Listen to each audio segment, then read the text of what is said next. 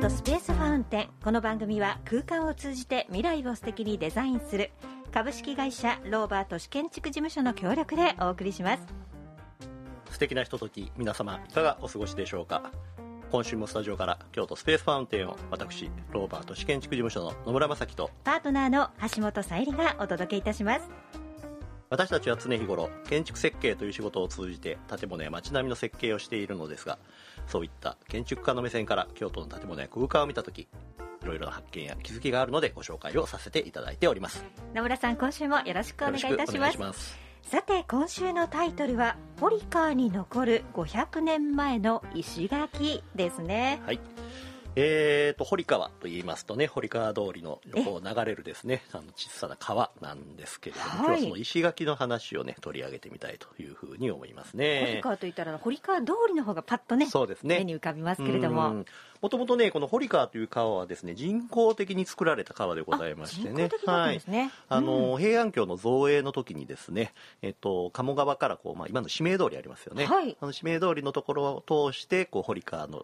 川の水をですねこう作った川なんですねそんなに古くからあるそうなんですよ。川なんですね。だから泣くようぐいす平安京ですからね。約1200年以上前というところになりますしかもよね、人工的だったと。そうなんですね。で、あのーこの堀川っていうのは昔はね、水がたくさん流れるね、あのー川でございまして、例えば年寄りの方に話を聞くと、こう、友禅染めの、そうですよね。それもまた京都の風物詩そうで聞きなんですよ流したりとかあとねうなぎがいたり土壌がいたりとかいうようなことで結構ねあの水のある川だったんですけど今はその指名通りのねちょっと川の口を閉めてますので、ええ。あのちょろちょろっとしかちょっと流れてないというようなところなんですよ今ね。出川通りからお池通りまでがまあ地上に出ていて大部分は暗渠ということなんですね。であのーまあ、この石垣の話なんですけれども、500年前の石垣がですねまだこれ残ってますよという話題があるんですね。これはあまり知られてないですね。す。私も知らなかったんですまあよ、何回もね堀川通り改修をされてますので、あの綺麗な石垣が並んでるんですけどこのね二条城の前ですね。ちょうど恵比寿川通りからお池通りぐらいまでがですね、はい。昔のままの石垣がそのまま残されてるっていうお話なんですね。あの二条城が築城されたのがね、はい。あの慶長年間というようなところになりますから約500年前なんですけれども、ええ。当時ねこの二条城を作る時にこのお城を作った人が堀川を二条城の外堀にしようと思ったんですね。はあ、うん。堀川を二条城の外堀に。そう。あなるほどね。そうなんです。でね今はあの内堀二条城の周り、ねえ。え残ってますけれども、その外側にある堀としてこう堀川を使おうということで天下に大号令をかけてこう石を積ませた石垣が残ってるんですね。まあ二条城がいかにどういうところだったかっていうのが分かりますよね。そうですね。あのーちょうどね、まあ、天下武神っていうんですけれども、はい。全国からまあ大名とかね有力者たちがこう石積みの手伝いをして、あの積み上げていくんですけれども、まあ、とはいえあの500年前の話ですから今みたいはい。に綺麗に積まれてないんです。あそうなんですね、うん、あの大きな石がゴツゴツゴツゴツとですねこうランダム。はめ込んであるみたいな感じなんですね。であのボコボコしてるんですけどもう見ていただいたらすぐわかるんですね。であのよく見るとですね、はい。その石にそれぞれ名前が書いてあったりするんです。あどこの地域のものかそう。なんです。これはあの僕が寄付した石ですよ。とかへねーどっから持ってきましたよとかいうのがですね分かるように今でも見れるわけですね。ね例えばあの丸にこう山の印がついてて丸囲みの中に山って書いてあるからあのそれはまあなんかのマークだったりとかね。はい。あとなんか漢数字の6とかね。なんかそういうふうな6の字が書いてあったり。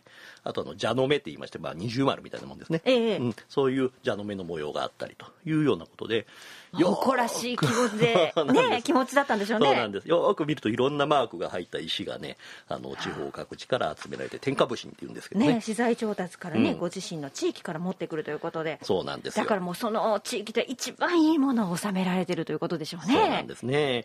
あのそれがねずーっと残されてまして、堀川はね今降りられるようになってるんです。あ川の。そうで綺麗になったんですようん。ね、あの京都市の方もねあの水辺環境整備事業というのをね行いましあちらて。2009年だったそうなんんですね。うん、降りれるようになったんですね。ですのでもう間近にその石垣を見てもらえますので、ちょっと戦国時代が好きな人とか。歴史ロマンを感じますよね。お城が好きな人とか ねいうのはぜひね降りてみて歩いていただけたらなというこれはもうぜひ行きたいです。思うんねあの僕は実はねあのちっちゃい中学時代は堀川のほとりに住んでましてね、はい。中学時代の自由研究が堀川だったんです。あだからご存知だったんですか？そうなんですよ。でね北山の資料館に行ってねいろんな堀川のことを調べましてね。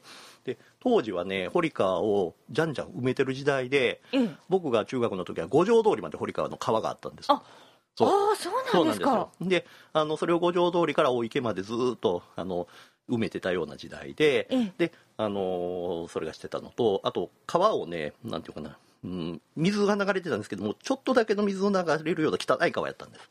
あそうなんですか？うん。じゃあ共有膳をやってたっていうのは想像ができないような感じの川だです。もう川ったんですね。底が見えてあのー土丸出しでっていうこと今みたいにね降りて綺麗になってなかあったんですじゃあ整備する前まではあまりこう綺麗な環境ではなかうんった、あのあんまり見向きされもされなかった話なんですけど京都市があの綺麗にですねこう再整備して今堀川ね美しくなって七夕祭りとかやってます、ね、そうですよ、うん。今日の七夕、これ、夏の風物詩でね、まあ、二条城のライトアップや、堀川のかがり火の道っていうのもされてるそうですね。すね。私あの鴨川エリアは行ったことがあるんですけど、このに堀川エリア行ったことがなくて、はいはい。野村さん行かれました？今日の七夕あで行きました行きました。毎年ね夏の頃になるとねあの七夕の笹とこう屋台が出たりなんかしてね屋台とはい。ライブとかあとステージもある、ということなんですよね。そうなんですよただねあのこれ堀川はね水がないかといえばこれね大雨の時はねあの下水になってるんですよ雨水のための。ああそう。なんでいや 何でもやってるんですね。そうなんです。あのーなんて、まあ、上が蓋がない下水みたいになってまして、ええ大雨の時はたくさん水がね押し寄せますから。あの雨の降りの時は下降りないようにしていただきたいと思うんですけれども。へえそれも考えられてるそうわけなんですすよ、でよね。ええだからその雨水の逃げ道として普段はちょろちょろっと川になってますけど大雨の時はドカッと水が来ますんで要注意という形になりますよね。もうあの平安京の時のね代理運営のための北山連峰のその資材を運んでいた運送路だったわけですよねあそこが。北山の木をねこういかだで組んでこう流してこう地中に持っていくためにこう人工的に作られた川。すごい。ね。なんかいろんなロマンを感じますよね。うん。あのーですのでね、あの本当、堀川、あのぜひぜひね、親しみ持って、まあ、車で通ったりね、あのあまりじっくり見ることないかと思いますけれども、特に二条城行かれた時はね、その堀川通りまで足を運んで、こう石垣を、せっかくねね、初夏の気持ちいいね空気の中歩かれるといいですとね。思いますね。はい、はい今日は堀川に残る500年前の石垣でしぜたひ。ご覧ください。さて今週もリスナーの方からご質問をいただいておりますありがとうございます新型コロナウイルスで建築世界への影響はどうでしょうかということです。ありがとうございます、ね。本当にどうですか？野村さん、ね、私たちも今ね、これマスクをしてね、あの、オンエアしてるような状態でございまして。ね まあコロナまさコロナで。かこんな日が来るなんて。そうですよね。はい。あのーまあ、私たち建築といいますと主に設計デザインといいましてこう部屋の中でする仕事と、はい。あと現場ですよね、うん。工事現場を2つ分けて大きくあるんですけれどもあのこの現場の方はですねもう人が行かないとまずもってちょっと始まらないですからね、はい。あの職人さんをはじめかの気をつけながら今工事をしている今工事したは進んではいるんですか？そうなんですよ。なんか完全にストップということはないんですけどやはりね特に便器とかねあ。の室内のドアとかねそういったものがね今、まあ、一部中国で作ってたものが入らないとかいうことで結構ねその資材の流通が今止まってる状態ああじゃあそういう部分は手をつけられないですよそうです。ねだからまあ出来上がりました。でも最後にトイレだけないとかね。完成できませんね。いうような困ったことがあちらこちらに今起きつつあるというのがまあこれ現場の話ですよね。うん。であの私たちの建築の設計の方というのはですねええ。主にこう室内でコンピューターでやる仕事が多いので今流行りのテレワークとかですね、あはい。テレワーク。そういったものには比較的馴染みやすいんですけれどそうですか。はい、とはいうもののねまだまだそのその環境がね大企業は整備されてますけれども私たちあのちっちゃな設計事務所はね取り組みをまあ頑張って進めてるというのが実情ですけどね。あでも設計図はあの事務所で書かれてるんですか？やっぱりテレワークとして家で書かれてる。方そうですね。もいらっしゃるあのコンピューターで書きますから、ねあのコンピューターさえあればあ。あのどこでも書けるような環境にはなるとは思いますけど、ね、ただお客様とのお打ち合わせとかもありますもんねあのまあ、皆さんされてると思いますけどテレビ会議ですね。ああ、うん。テレビでそれこそ見たことあります。テレビで見たことあるテレビ会議。はい、あのそのテレビ会議とかを遠隔でしてまして、まあ、こちらの方はね実は私たち海外のお客様ともうすでに始めてましたのでね。もう新型コロナウイルス関係なく,、ね、はい、あ。そのいちいち飛行機乗って海外行くわけにはいきませんので海外のお客様とこうテレビ会議をしてましたのであまだそれはノウハウもお持ちだったんですね、あのできるようにはなっとるというようなところぐらいなんですけどね。まあでも困りますよねっていう話ね。これからじわじわじわじわ来るような感じですかね。そうですね。あのーまだねこの広がりを見せるところでいつがで終わるかわからないというような状況の中こう頑張って皆さんねされてるとは思うんですけれども。うーん。だからまあ、そのどうですかと言われてもですねもう大変 いろんなところで影響がありますよっていう。意外にそのドアとか便器が中国から来ていたっていうのを知らないですから。うんそうなんですよ。はあ、そういうところかとかネジ一つとかそういうこともあったりしますよね。ありますからね少し前までは東京オリンピックの建設ラッシュで鉄骨が足りないという事態がねあちらに行ってたわけですね、えーあったりとか。あとは阪神あ東北の大震災の時はね電線がなくなったりとかね急にそう。あのなんかもうなってみないとわからない思わぬ影響が来るわけですね。来るんですね。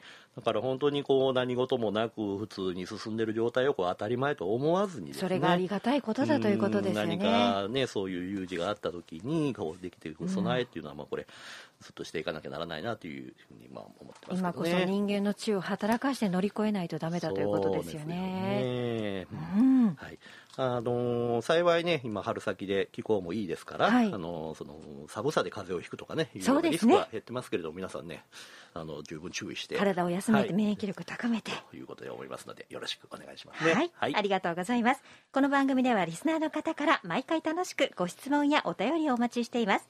建築デザイン話題のスポットまでローバー都市建築事務所へのご質問は郵便番号602-8407ローバー都市建築事務所質問のコーナーの係までまたはローバーのホームページのお問い合わせフォームからご質問をお待ちしています。そうですね、ぜひお気軽にご連絡をいただければと思います。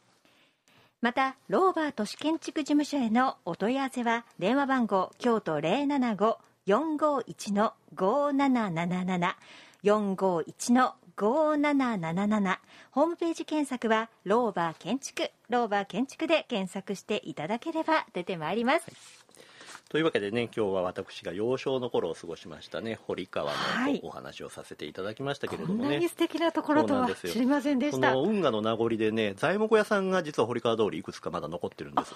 まだあるんですね、で、その堀川、僕が子供の頃は材木屋さんもたくさんありましたし、あと案外ね、刃物屋さん。刃物屋さん、うん。あの水を使って包丁を研いだりしますでしょ、ええ。うん、だからその刃物屋さんもいろいろとありました。なるほどね。だからねそういう目で見るとまだその堀川の当時の名残残ってるなというお話でしたね。はい。はい。それでは今週のご案内は？